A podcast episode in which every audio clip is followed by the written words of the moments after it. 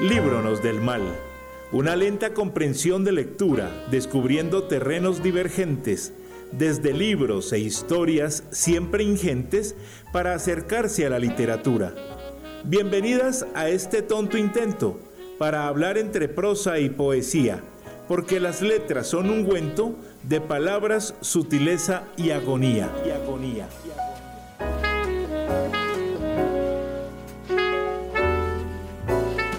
Los martes, cada 15 días, de 10 a 11 de la mañana, solo por Encuentro Radio. Encuentro Radio.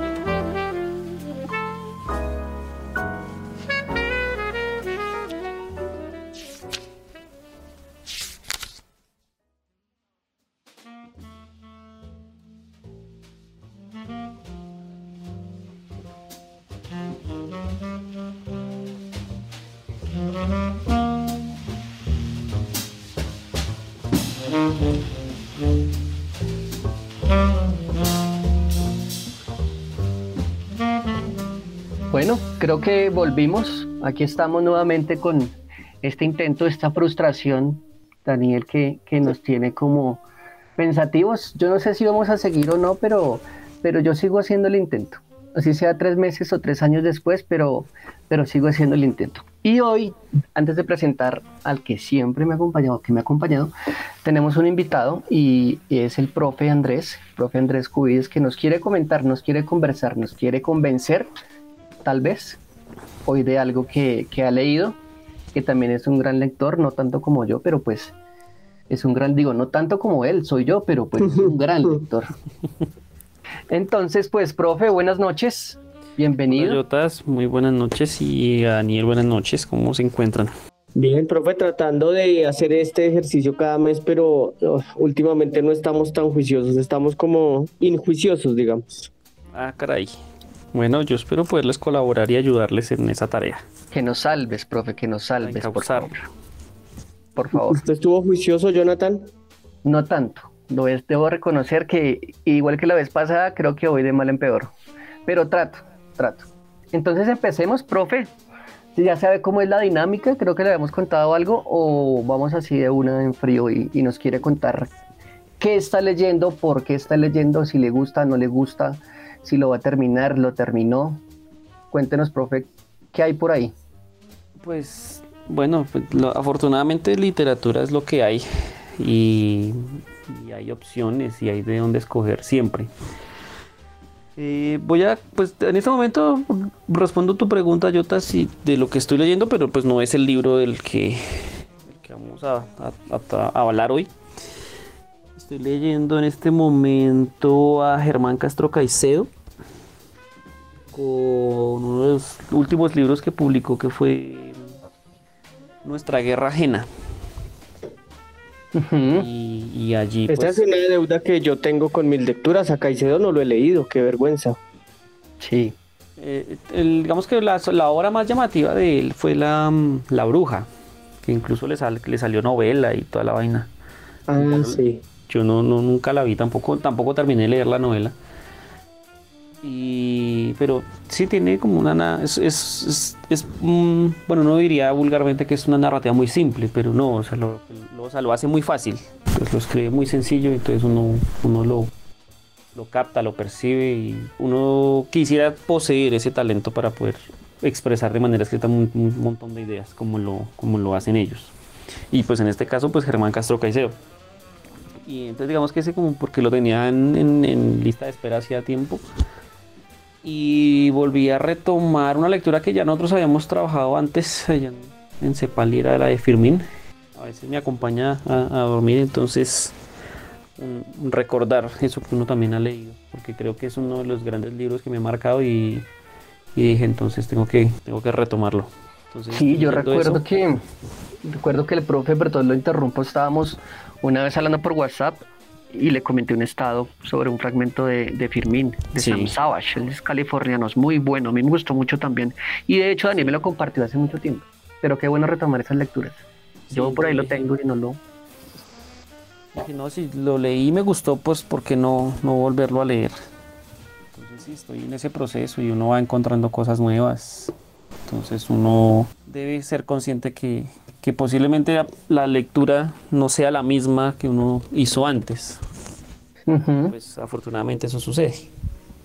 O por lo menos está pasando. ¿Y de qué trata este libro que está leyendo de Caicedo? ¿De qué nos, de qué nos habla? El título de Nuestra Guerra Ajena pues habla y trata de cómo nos han vendido a nosotros los colombianos un problema que, que ahorita pues para elecciones presidenciales va a ser va a ser puntual y lo van a trabajar muchísimos candidatos y candidatas que es el problema del narcotráfico. Y va a ser como el como el caballito de batalla de muchos de ellos.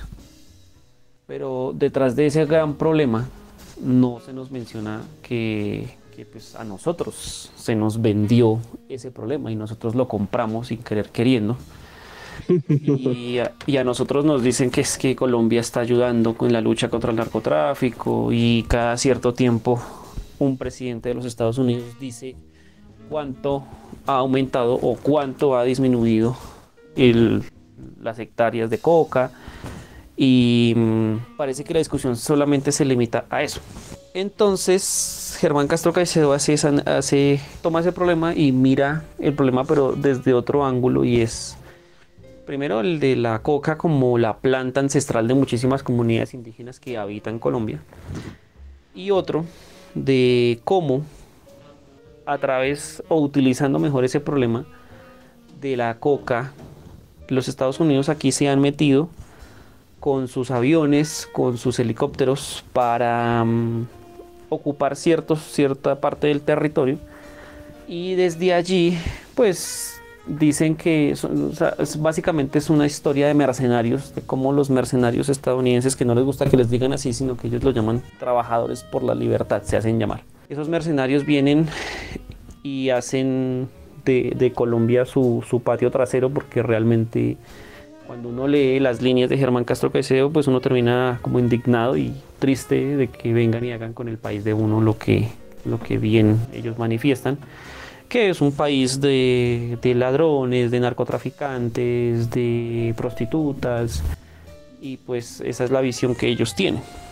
¿Y se lee, se lee fácil, se lee rico, Andrés? Sí, se lee rápido porque en medio de la narrativa, o el, ejercicio narrativo que él hace, de las descripciones que él hace, también va metiendo entrevistas que alcanzó a hacerle a algunos de los de los pilotos americanos. Y triste, a veces es frustrante y da rabia como las Fuerzas Armadas colombianas no, no pueden hacer nada porque pues tienen, tienen el escudo de, de, los Estados Unidos y ellos no tienen, sus, no tienen visas de trabajo, Mm, ingresan fácilmente a territorio colombiano y el Departamento de Estado pues prácticamente les, ellos con una llamada permiten que estos soldados ingresen a cualquier país que tenga problemas de, droga. Pero pues él también hace la reflexión, es que ellos eh, tienen o eh, necesitan que ese problema exista para mantener la economía de ellos.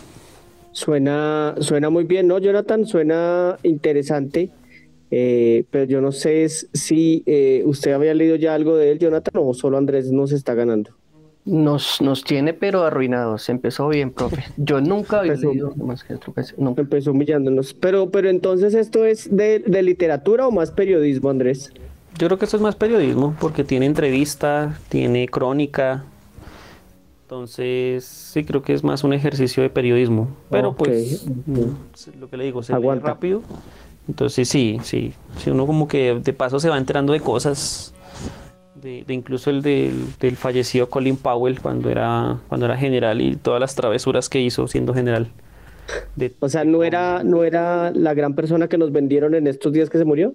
No, no, no, no, no porque detrás, de él, detrás de él está pues la guerra de Vietnam, y pues uno piensa en, Vietnam como, como, la guerra que perdieron los Estados Unidos. Sin embargo, el Germán Castro Caicedo trata de ahondar un poco más y, y habla de esas atrocidades que esta gente cometía con las bombas la, Napalm, creo que es que se llaman.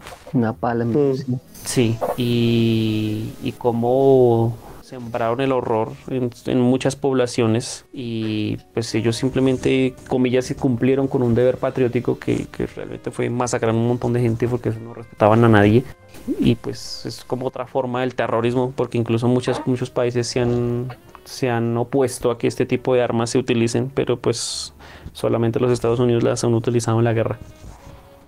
Pues a mí me convenció Jonathan. Sí, sí, yo creo que tiene más un tinte más periodístico que no es de mi gusto, pero, pero pues sí suena muy interesante. Por ahí he leído algo muy parecido, pues con un, toque así más eh, periodístico y, de entrevistas y demás. Es de William Ospina, pero no sé si se pueda comparar algo con lo que hace Germán Castro Caicedo. Pero a William Ospina no le hago el quite, eh, sí me gusta mucho. Aunque Caicedo pues, tampoco lo puedo, no, no lo puedo pues olvidar, no lo puedo claramente desafiar, pero, pero pues tengo un preferido y lo único que conozco, ¿no? De pronto leo Caicedo y me enamoro más de Caicedo que de Julián Espina. Puede ser, puede ser. Porque esa es la ventaja de la, de la literatura, ¿no? Que uno lee otro y le gustó más y uno vive enamorado de uno diferente. Sí, sí. Y no hay problema de nada. Eso. Oiga, ¿y es largo el libro, Andrés? ¿Como cuántas hojas más o menos? El de Germán Castro Caicedo tiene 380 mm, hojas. Ah, bueno, toca ponerle juicio. Lo que pasa es que Jonathan y yo estamos injuiciosos. Sí, no, pero no, este se lee rápido. Usted en 20 minutos lee 30, 40 hojas. Ah, bien, bien, me gusta, me gusta. Sí, deja leer. Rinde, rinde. Sí, rinde. deja leer y sí, no, pues lo que le digo, o sea, uno va conociendo cosas, pero también como que frustra y molesta porque se va encontrando con cosas que realmente uno desconoce, que están pasando en el país de uno y uno ni por enterado. Muy bien, pues, muy bien. No, me, lo llevo muy adelantado, pero, pero hay más. Pero ahí va. Tengo, tengo referencias. Cuando tengamos la oportunidad de volverlo a invitar, esperamos que ya lo haya terminado para que nos termine el chisme. Listo, hagámosle. ¿Y Daniel qué? ¿Cómo va? ¿Y por qué yo, señor? usted es más injuicioso que yo. Yo soy muy vago, soy re vago. Y usted debe reconocer eso y debe aceptarlo en este podcast, porque aquí estamos gente honesta, aunque, aunque no nos crea nadie, pero pues trato de que, de que usted me diga la verdad. Entonces, ¿cuántos leyó Daniel? ¿Cuánto tiempo tuvo? No, tuvimos un mes exacto, Jonathan, tuvimos un mes y uno o dos días, según el podcast de, la vez pasada. Y yo recuerdo que mm, en esa ocasión yo había terminado de leer algo, creo que era lo de Sable, y ya iba a empezar uno. Entonces, el mes completico, eh, le cuento que no me, no me rindió como quería. Ah, pero le hizo, hizo el trabajo. ¿Hasta bueno, sí, yo lo intenté. Bueno, yo leí a, su amado Ishiguro y estoy terminando una de Ricardo Silva, que es la más reciente, que se llama Zoológico Humano. Pero, pero voy a hablar entonces de, de, Ishiguro, porque fue la primera que hice este mes. Mándese. Esta vaina se llama Un artista del mundo flotante, es de Kazuo Ishiguro, el premio Nobel de Literatura 2017. Creo que a Jonathan le gusta lo que le ha leído a él, ¿cierto? ¿No? ¿Usted, ya, usted le gusta? Sí, sí, sí, yo le he leído a él también y me gusta mucho. Pero ahí... Andrés, ya le... No, ¿Andrés le, leyó algo ya seguro? No, a diferencia de ustedes, yo a él no lo he, no lo he abordado. Bueno, y seguro primero tiene una letra súper linda, quiero decir. Ah, hermoso. Eso es importante. pues este es el segundo libro que le leo a él y por ahora me voy quedando con el primero que se llamaba Pálida Luz en las Colinas. Este se llama Un artista del mundo flotante y debo decir, con el perdón de todos sus seguidores, que me supo aburrir esta novela. Perdón, válido, totalmente válido. ¿De qué, ¿De qué va más o menos? Más o menos porque no la voy a dañar, no la voy a dañar. Esto sucede obviamente en Japón y resulta que sucede en el 48 después de la Segunda Guerra Mundial. Esto lo ubica Ishiguro entre el 48 y el 50. ¿Listo? Vamos bien hasta ahí. Entonces uno se ubica más o menos cómo está ese Japón, qué quedó ese Japón. Y es un país que está intentando pues reconstruirse porque no quedó mayor cosa tampoco. Y la historia ocurre entre los meses eh, que faltan para que la hija de un señor pintor que se llama Masuki Ono se prepare para su matrimonio. Obviamente un matrimonio pues que acordaron entre papás y mamás Masuki Ono es un pintor y ya está muy viejito. Está muy viejito y pues él toda la vida tuvo su, su carrera como pintor pero a medias porque la guerra interrumpió cosas, porque la vida se vio interrumpida por culpa de la guerra y él siempre peleó porque algo así, una idea como que nunca pudo hacer su gran pintura. Como a los que les da por escribir siempre se quejan que algún día van a escribir la mejor novela del mundo, eso le pasa a los pintores. Algún día harán mejor cuadro del mundo. Y entonces le da por empezar a hacer un autorretrato y él quiere que en ese autorretrato que va a pintar entre el periodo en el que su hija está preparando para casarse hasta casarse, en ese periodo va a hacer un autorretrato donde va a contar qué fue de su vida con sus fracasos, con sus alegrías, con absolutamente todo. Entonces para un artista es una vaina magnánima ponerse a trabajar en eso pero se da cuenta que está rodeado de una familia que ya lo tiene es como algo así como el viejito. Ay, mi abuelito otra vez, ay, qué mamón este man.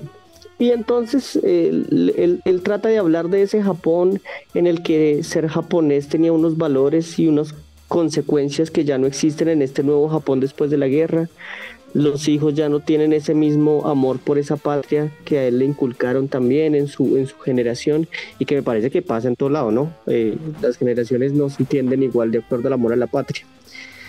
El caso es que la idea de un artista en el mundo flotante, Andrés y Jonathan, quiere decir que el artista del mundo flotante es el artista que pinta, en este caso, cosas que son para Masuji Ono como superficiales y por eso él quiere luchar contra esto y decide hacer un autorretrato donde va a hacer una pintura que realmente tenga valor. Y si llego a decir algo más, me les tiro la novela. Eh, de pronto les gusta, si les gusta Ishiguro, porque a Jonathan sé que le gustó bastante. Debo decir que es muy fácil de leer, solamente que siento yo que está narrada muy fácilmente, siento yo que es como si estuviera yo leyendo una lista de acciones y, y me faltó algo que me atrapara más, porque porque lo que vende del argumento de la historia es interesante, pero Jotas no, esta vez no, no pude. No se enamoró. No, la terminé, eso sí, porque pues igual me costó plata, pero...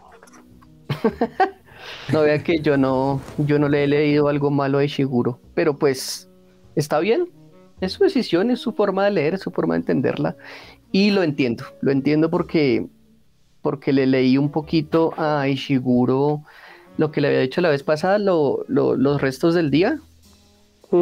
Y hubo momentos que yo dije, no, no, o sea, y, cuando uno tiene que devolverse, uno tiene que devolverse porque dice, no, espera, que es que aquí dijo algo que me confundió y ahora quedé peor. Pero sí tuve que devolverme muchos momentos y, y, me, y como que dije, listo, la, atrapa la historia, es cruel también, aparte de ser un poquito aburridonga, es cruel y eso me gustó, que sea, que haya sido cruel pero no le dañemos a Andrés entonces la entrada de Ishiguro. Andrés, yo creo que usted podría entrar a Ishiguro con una novela muy importante de él que yo no he leído y igual le voy a dar la oportunidad, que es la de El gigante enterrado. Listo, Uy, tiene, tiene mm. buen título. Aquí la tengo también, pero usted no la leí. Sí, usted la tiene. Haga la tarea, señores, que usted está muy responsable. Estoy muy, muy vago. Perdón. Lo que hay es material. Enterrado, listo. Anótela, anotada y listo. Sí. Bueno, ¿y Don Vago qué? ¿De qué va a hablar? Eh, profe, le hablan. no, el profe es el invitado. Ese soy yo. El invitado es el profe y es muy juicioso. Lo que pasa es que él no está con nosotros, que debería estar más seguido. Pero yo eh, sí he estado vago. He estado vago, pero debo reconocer que, como usted dijo hace un momento, Daniel, uno pasa de amor en amor. Y después de pasar por Mario Vargas Llosa, eh, entré al, hermoso mundo de un colombiano que se llama Álvaro Mutis. No jodas. Leído? Usted sí ha leído Mutis y el profe también, me imagino. Mm, no, no, esa es una deuda que tengo con Colombia. Yo tampoco. O sea, ganaste. Pues no sé, pero creo que me, me ha gustado más y este es un libro, es una novela de las clásicas de él, publicada en 1989, que cuenta la historia de una persona solitaria, tal vez como Daniel, Oiga. Pero con problemas, tal vez como Daniel, como el profe, yo, personas que vive solo, tal vez como Daniel, como muchas personas.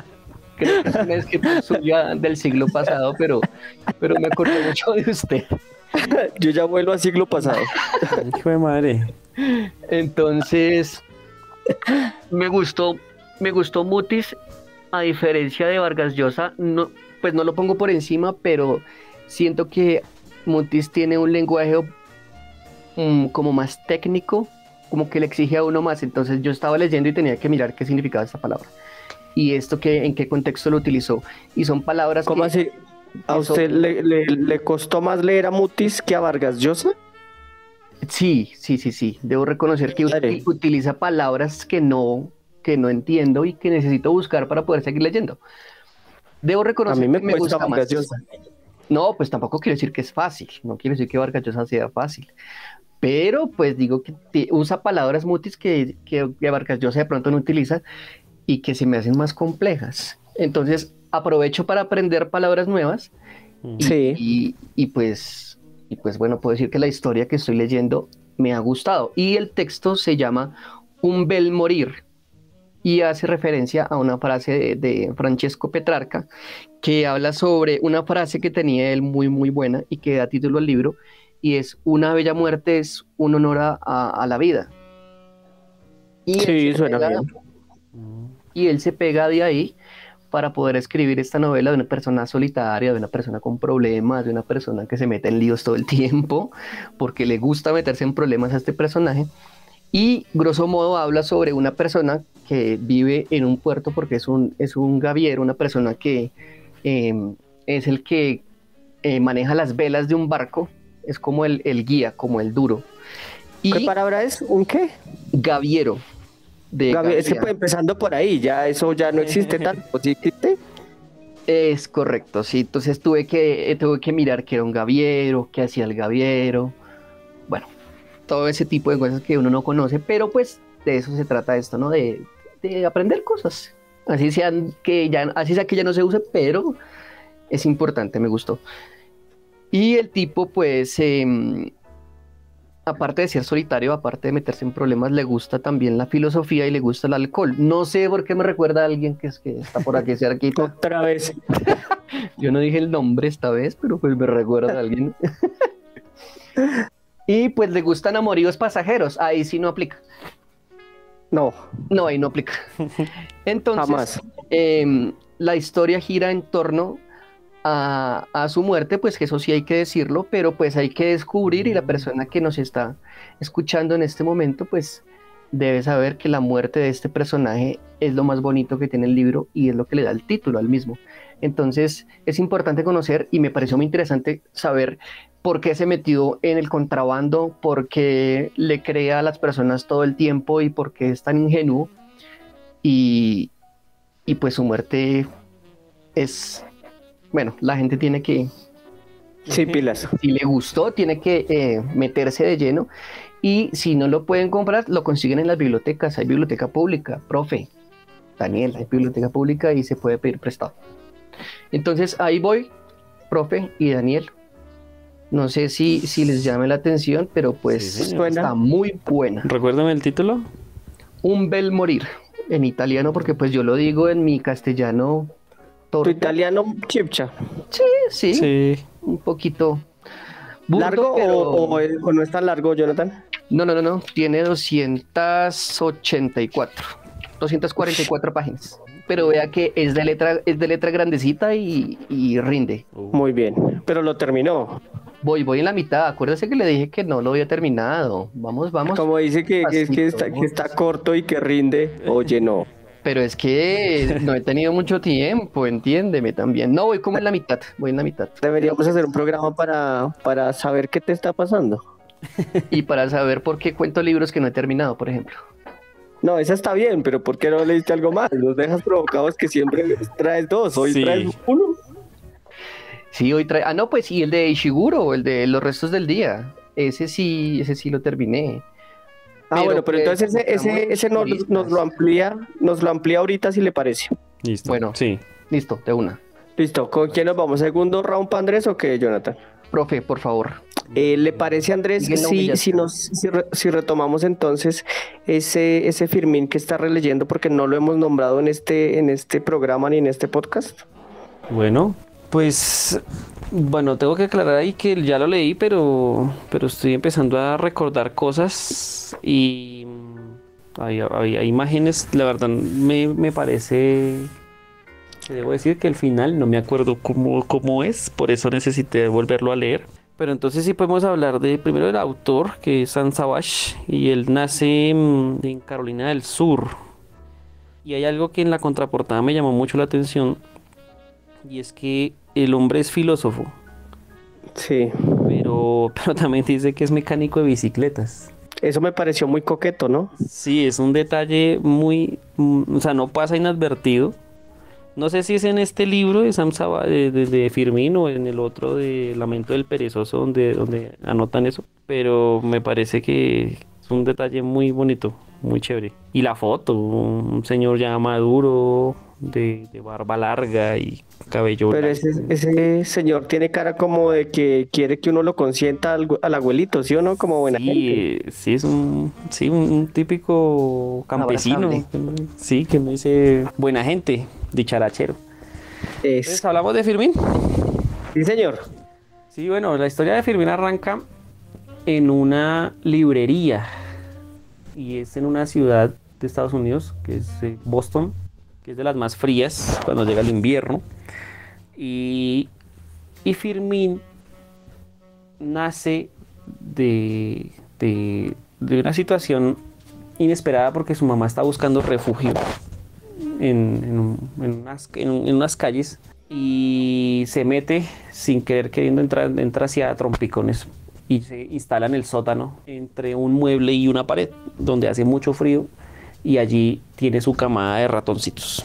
Entonces la mamá Oh. rata tiene a sus ratoncitos y pues cuando uno empieza a vivir y a pasar las líneas por esas escenas, pues uno lo que puede sentir es asco porque uno no está acostumbrado a tratar con ese, tem- esos- ese tipo de animales. Entonces uno dice, uy, no, qué asco. Y la descripción y cómo, cómo maman los, los ratones. Pero resulta que, bueno, pues, pues la mamá para poder amamantar a sus retoños, pues necesita salir a, a- a buscar provisiones, a comer. Pero la mamá rata resulta siendo una, una rata alcohólica porque le gusta pasar por las, por las calles, y le gusta lamer los andenes donde han estado los borrachos, han botado cerveza y le- Ahí se Ahí, parece pues, a alguien. Busca comida vez. y... busca comida, mire que busca comida y, y termina, termina lamiendo las, las- la cerveza del andén. Y entonces Ay, qué bueno. vuelve y se bota en el piso y, y los ratoncitos empiezan a buscar la tetica de la madre. Y entonces él detecta en- en- en- de manera muy prematura que la leche sabe raro. Entonces, pues él espera que sus hermanos pues saquen todo el alcohol que tiene la leche y pues ya después él ya toma la leche que le corresponde. Y entonces empieza la historia de cómo esa leche pues le permitió pues empezar a crecer, la mamá los, los lleva a, a la calle y pues el, el susto para, para una rata donde pasan personas, donde hay mucha gente y, y, pues el pánico que eso puede generar, ellos son precavidos en ese sentido, entonces buscan las sombras y Firmín descubre un cine para adultos y queda enamorado de las mujeres que están exhibidas allí. Se da cuenta que su mamá, pues de lo que le estoy contando, él descubre cómo su mamá toma la, la cerveza del- del- de la calle y los, los lleva al teatro donde, donde exhiben pornografía toda la noche después de cierta hora y donde la gente va y hace sus locuras en el cine para adultos y pues botan la comida y ellos aprovechan eso. Y entonces a, partir de, a través de, la obra uno va encontrando que incluso el mundo de las ratas es bastante estratificado también. Y entonces ya uno deja de sentir el a Firmín como una rata asquerosa y empieza a tomar un, un papel diferente, empieza a suavizar la cosa. Luego Firmín de, empieza a comerse uno de los libros de la biblioteca y entonces él empieza a, contar su historia, Daniel y Jonathan, de cómo empieza a mascar los libros y masca y masca y, y al principio gusta, pero con el tiempo pues eso empieza a, a pasar factura y, y, siempre lo mismo pues deja, deja mucho que desear y entonces descubre que, que, ya no tiene el mismo sabor y empieza a leer los libros.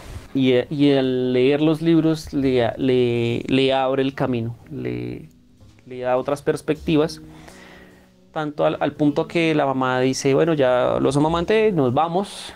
Muchos de sus hermanos Mm, salieron detrás de su madre y buscaron camino y, en, las travesías que tiene por la noche se da cuenta que algunos de sus hermanos llegan a, ciertos lugares que nos, digno visitar porque lo que les decía anteriormente ese mundo de las ratas está estratificado que incluso haciendo la analogía sería muy muy cercano a lo que pasa con, con la población colombiana hay gente que tan les gusta el despotismo a tal punto que llegan a decir que, que está en el cielo hay estrato. Y eso lo, lo retoma San Savage. Entonces ciertos huecos son, mejor, son más malos que otros huecos para, para que las ratas vivan. Ese, esa idea de la rata, de todas maneras, es una idea que es original y yo siento que a ustedes dos ya lo leyeron. Jonathan, es una historia que a uno se le queda en la cabeza mucho tiempo y muy fácilmente. Sí, uno como sí. que lo, lo, golpea. Yo, no me, yo, yo me acuerdo, si no se me el profe me corrige, de una, un fragmento del libro donde, donde Firmin trata de pasar de un lado a otro y se mece en una lámpara, creo que es, y cuenta como en, en varias páginas cómo fue la odisea de pasar de un lado a otro sin que lo, sin que lo descubrieran, porque ellos estaban ahí pues escondidos y él hacía todo lo que hacía y leía y todo esto lo hacía a escondidas. Esa escena me pareció muy bonita, me pareció muy chévere porque también refleja lo que decía el profe ahorita, esta sociedad, o sea, para aprender hay que esconderse, para aprender hay que siempre como estar eh, pendiente de que no me pillen porque esto no lo debo hacer. Sí, y es lo que realmente... No como el raro. Exacto, entonces esa escena me pareció muy bonita, no sé si estoy mal o recordando mal. No, no, lo de la lámpara, no sé si no he llegado ahí, pero sí habla de... Luego ya empieza la descripción de la librería. Uh -huh, creo que es por ahí. Norman, del, del director de la, de la librería. Uh -huh. Y resulta que en, en, el momento en el que se separa de la familia y de los hermanos, él dice, bueno, conocí el teatro, conocí a, estas, a, a las beldades, las, llama él. Y en un momento de excitación y, en, en, una, en, de esas travesías nocturnas ve el, el trasero de, un, de, una de sus hermanas y él siente unos impulsos sexuales bastante incontrolables, pero los logra controlar. Y empieza a reflexionar al respecto. Y entonces dice, yo a veces me siento como como un intelectual, pero también me siento como animal. Y al final uno dice, uno como ser humano siente esas, esas pulsiones muchas veces y, y, eso no lo hace uno más ni menos. Y uno entra también en esos debates muchas veces, de por qué si uno está preparado y formado para ciertas cosas termina siendo otras. Entonces... Muy berraco, muy berraco porque esa historia sí siento yo que se asemeja también a una vida humana sí. y es esto de usted no, no hacer parte de esa familia porque la mamá como era, los hermanos como eran y él dice que una rata leyendo. Y, y, me gusta. Sí, sí, es, es, una novela hermosa, es muy bella y, y, Firmín empieza a descubrir que la librería se está cayendo a pedazos. Uno pensaría que una librería, pues eso es un lugar también digno para, para que las personas vayan y lean y no, no, no, no. Hasta la librería es un desastre y uno dice, hombre, ¿qué está pasando? Y va y muerde una, un, un, una pared falsa y empieza a escalar y luego entra a la parte a la parte superior donde hay un ventanal grande donde alcanza a, percibir las actividades diarias de Norman y entonces él lee el periódico con Norman y, y, estudia Norman y estudia a las personas porque desde el lugar en el que está alcanza a, a leer las actitudes de todas las personas que entran a la librería. Ajá y se convierte, es que hay, hay, un término que ahorita no me acuerdo, que es que analiza las cabezas, los, los cráneos, y entonces a partir de los cráneos empieza a hacer el, el, el análisis de, de, cómo es el comportamiento de la persona, de qué tipo de pulsiones psicológicas pueden presentarse en esa persona a partir de los rasgos físicos. Ojo, ojo ahí porque no le vaya a dañar al que, al que lo quiera leer, no le, sí. no le diga sí. todo. Eso, eso incluso me permite conectar con un libro que se llama yo soy mi cuerpo o mi cuerpo soy yo. ¿De quién? Y, ¿De quién y, no, no, no, no, no me acuerdo el nombre de la persona, pero el libro se llama así. Tarea, ahí bueno. tenemos para averiguar. Hay más tarea ahí. Oiga, ¿cuántas hojas tiene Firmín? Firmín tiene 220 hojas. 220 corto, sí. Sí, es cortico. Y sí, Firmín empieza, empieza. ¿Cómo, Daniel? Me encantó a mí cuando leí Fermín, me alegra mucho que usted también la esté retomando. Sí, entonces yo dije, de hecho sí, cuando, cuando hice la especialización tuvimos que hacer una, una exposición sobre las, los libros que más marcaron. Y yo mm. toda la especialización hice mis trabajos, mis tareas las hice con una novela. Muy bien, ah, qué bonito. Y yo dije, sí, entonces es, como creo que es lo más cercano a la vida, a lo más íntimo. Y, Puede ser. Uno en, el, en, en la en la encrucijada de si a Firmín le pasa esto, a mí me puede pasar. Entonces uno no puede, pues sí, uno normalmente uno dice, uno no puede caer en la ingenuidad de que la novela se va a trasladar siempre al plano de lo real, pero, pero creo que lo, lo que logra hacer San Savage con, con Firmín es trasladar unos escenarios imaginarios al cuestionamiento de lo real, de lo que, de lo que le pasa a la gente. Ahí está Jonathan, para que aprenda y no, no sea tan bajo. Qué bueno, profe. Gracias por enseñarme que, también se pueden retomar libros. Pero bueno, avanzamos, profe, porque, eh, bueno, interesante, Firmín, muchas gracias, profe. Y, bueno, sigue un, momento en el que, eh, que recomendamos y pues por lo menos nos develamos y decimos qué nos gustaría leer o qué tenemos pensado leer o qué hay en fila. Entonces, eh, Daniel, ¿Qué tiene? Señor. ¿Con qué, nos va a sorprender dentro de tres meses? no, mentiras. no, vamos a hacer bien el ejercicio. Vamos a hacer bien el ejercicio. Por favor.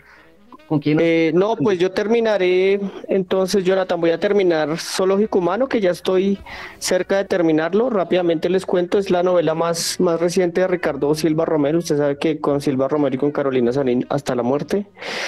Eh y siento que es un libro que es el primer libro que siento que Ricardo Silva narra de forma diferente. Básicamente la historia del señor Simón Hernández. Simón Hernández que me parece que tiene una descripción interesante y es que es un escritor bogotano con más ínfulas de escritor que obras. Entonces, ese es de tipo que, como uno ha dicho, soy un escritor y no ha escrito nada. La vaina es que este señor se va, se enferma, se enferma y, tiene que, ir al médico hasta que la esposa lo obliga prácticamente. Y le van a hacer una operación, ya no me acuerdo de qué es, como de la vesícula, una cosa así. Y entonces él está acostado y de un momento a otro escucha al anestesiólogo decirle al cirujano, doctor, se me fue, se me fue, le puse mucha anestesia, se nos murió don Simón Hernández. y se murió. se me fue, se me fue. el, chino era como un practicante, se nos fue, se nos fue, es que le puse mucha. Ay, pobre man. Quedó inmortalizado en un libro por lo menos.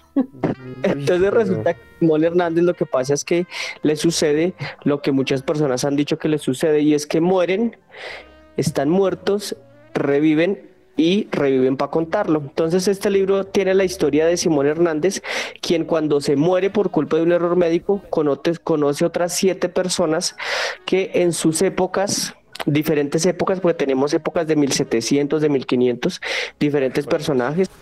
Hay una mujer china, hay, una, hay un sepulturero portugués, hay diferentes personajes. Él se entera de estas historias y se da cuenta que a él le está pasando lo mismo y es que muere, pero resucita.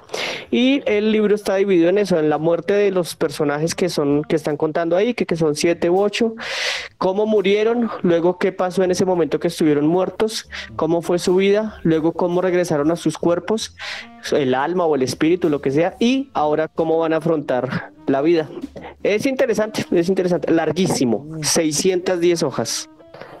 Ópale. Pero Ricardo Silva tiene ese estilo y es que uno, bueno, tiene ese, ese detalle bonito y es que uno logra siempre encontrarle cosas buenas, no solamente en cuanto a la estructura de la novela, sino a las expresiones, porque a veces bota una que otra idea que uno queda pensando como, ¿cómo se le ocurrió? ¿Cómo, cómo escribe eso?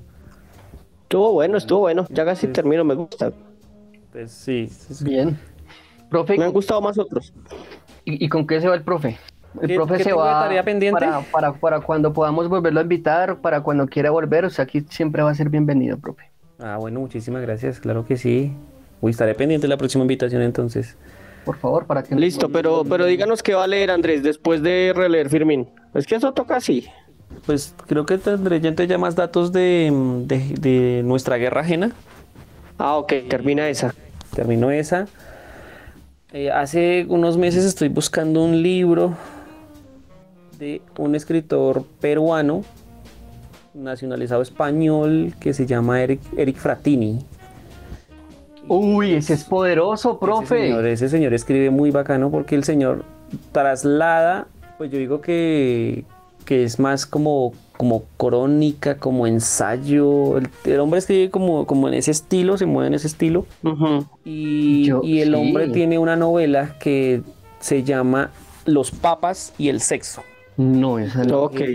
Entonces la busca La voy a buscar y me compro para que nos pueda hablar, claro. y, y hablamos de ese libro. Ojalá, ojalá. listo, ojalá. listo. Oiga, Jonathan, Señor, es que yo le dije que estaba terminando Ricardo Silva, pero ya tengo entonces tarea. Mire, eh, Aura Lucía, una, una columnista del espectador, hace dos semanas habló de un libro que no había llegado aquí a Colombia y que se llama Yo, Dita Kraus. Entonces me voy con ese porque me lo pasó de sus manos Amparo, porque Amparo me, recomienda libros también. Y es una muchacha que estuvo eh, pues ¿Amparo? presa en la Segunda Guerra Mundial. ¿Cómo? Amparo, ah, no, la protagonista. Dita Kraus, que es la que escribe el libro que se llama Yo, Dita Kraus. Y usted, señor, No, pero, pero vea que primero no me juzgue, por favor. acépteme como soy. Segundo, voy a voy a contarle que sí debo leer eh, y quiero leer Río Muerto de Ricardo Silva. Porque, ¿Ya lo tiene? Porque no, no, todavía no lo tengo, porque pues casualmente nos lo recomendaron a- para este semestre en la universidad una profesora y pues le estaba siguiendo la pista también a ese libro porque ya había leído otra cosa de Ricardo Silva, entonces eh, cayó Yo le voy a ayudar a que, a que su nivel de vagancia baje. Cuando pasa yo se lo presto. Aquí está, señor. Es que eso sin excusas. Ahorita por interno cuadramos eso porque tengo que hacerlo. Perfecto. Gracias, Jonathan. ¿Y que terminamos con algo de poesía esta vez o ya dejamos así? Eh, ¿De quién sería? Ya que tengo acá un, un, un poeta que es colombiano, un amigo mío. Creo que alguna vez compartí un libro de él hace como tres años en, en un programa que por ahí le, lo pasan por los sábados por la tarde, en esta misma emisora Encuentro Radio. Y se llama eh, Jonathan Jiménez. Y tengo dos opciones. Perfecto. El profe, ¿cuál le gustaría? ¿Desahuciado invisible o nostalgia? Creo que me iría por desahuciado invisible. Caramba. Pues listo, Daniel, vamos a leer esto y, Hágale. y pues qué, en 15 días, en un mes, no, en un mes, Daniel, por favor. Un mes, hablamos. Nos vamos pues. Desahuciado invisible. Aquí estoy derritiéndome como un helado de mora, de esos que ya no venden en la cantina, muriéndome como un soldado de película o muy huevonamente, sin mucha sangre en el corredor, con muchos gritos en la imagen. También me evaporo como el whisky barato olvidé tapar, y todavía más grave, olvidé beberlo. Lo que importa o lo que no es que aquí estoy, pero usted no me ve.